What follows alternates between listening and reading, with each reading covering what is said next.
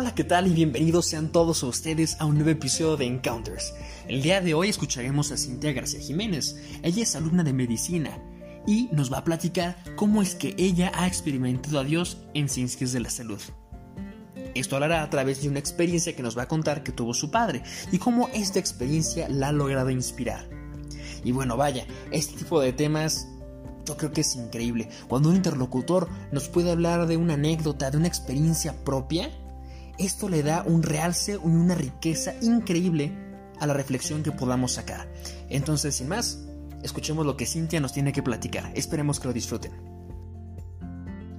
Muchas gracias Eduardo por esa increíble presentación. Como siempre, un gusto platicar contigo. Y sí, efectivamente, como les estaba platicando hace unos momentos, les voy a contar acerca de las experiencias que ha tenido mi padre en el área de ciencias de la salud y cómo me han ayudado a formarme como mejor persona. Va a sonar un poco extraño, por ponerlo de alguna manera al principio, porque para mí me sorprendió mucho. Y a lo mejor para ustedes no les va a sonar tan descabellado, pero a mí en su momento sí. Mi padre es una persona muy apegada a la ciencia. Bueno, al menos eso era lo que yo creía. Y como que siempre yo he crecido con la idea de que la ciencia es la ciencia. Al final del día la ciencia se corrobora, para eso existe el método científico. Si no se puede corroborar, pues no creo que sea cierto. Y la verdad es que he estado muy equivocada. Y eso me ayudó a darme cuenta a mi padre, con sus experiencias que ha vivido, me las contó. Mi padre resulta que en el momento de su vida en el que tenía un paciente muy grave, muy muy grave, le apareció un santo. Así, tal cual como suena. De verdad, yo pensé que estaba loco. Dije, ¿cómo te va a aparecer un santo? Y me dijo, sí, de verdad. Hasta que me tocó vivirlo personalmente, se lo creí, de verdad. Este, y tenía un paciente súper grave. Y en su bata, en su bata, literal, se salió de operar, se cambió, se puso su bata y en la bolsita de su bata se encontró un santito. Así una como figurita chiquita. Y Casi como por arte de magia, los cinco minutos después, el paciente que estaba muy grave mejoró. Le hablaron y le, dijeron que sí que, doctor, doctor, milagro. El paciente ya está mejorando mucho. Le dije, ay, ¿cómo crees? O sea, esto eso fue coincidencia. Me dijo, no.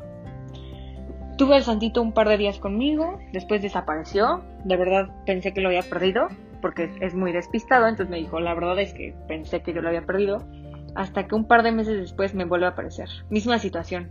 Tenía un paciente internado gravísimo, de verdad estaba muy mal el paciente y le volvió a aparecer el santito. Igual, en la bata. Y otra vez el paciente se curó como por arte de magia. Aquí lo interesante es que no fue por arte de magia. Muchas veces la ciencia no nos ayuda a explicar todos los fenómenos que están pasando. La mayoría de las veces sí, pero hay veces que existen los famosos milagros, ¿no?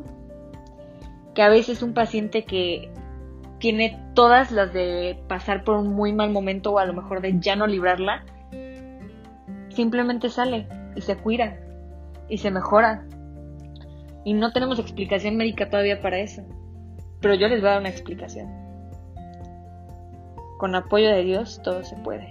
Y aquí está mi ejemplo más claro con el santito que le apareció a mi padre. Y siempre le aparece. O sea, son en momentos de su vida que más lo necesita.